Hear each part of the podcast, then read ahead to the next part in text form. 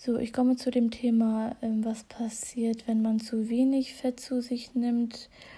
Ähm, ja, wie gesagt, es, äh, zu wenig Fett schadet dem Körper auch und es fehlen ähm, essentielle Fettsäuren, was dazu führt, ähm, dass man ein schwaches Immunsystem hat, eine schlechte Wundheilung, es zu Wachstumsverzögerungen kommen kann, Haarausfall und so weiter. Ähm, die dauerhafte ähm, Zufuhr von zu wenig Fett, wie zum Beispiel bei Diäten oder Fastenperioden. Ähm, da greift erstmal das Depotfett an. Ähm, ja, die Aufnahme von fettlöslichen Vitaminen leidet und es kann natürlich auch zu Vitaminmangel kommen.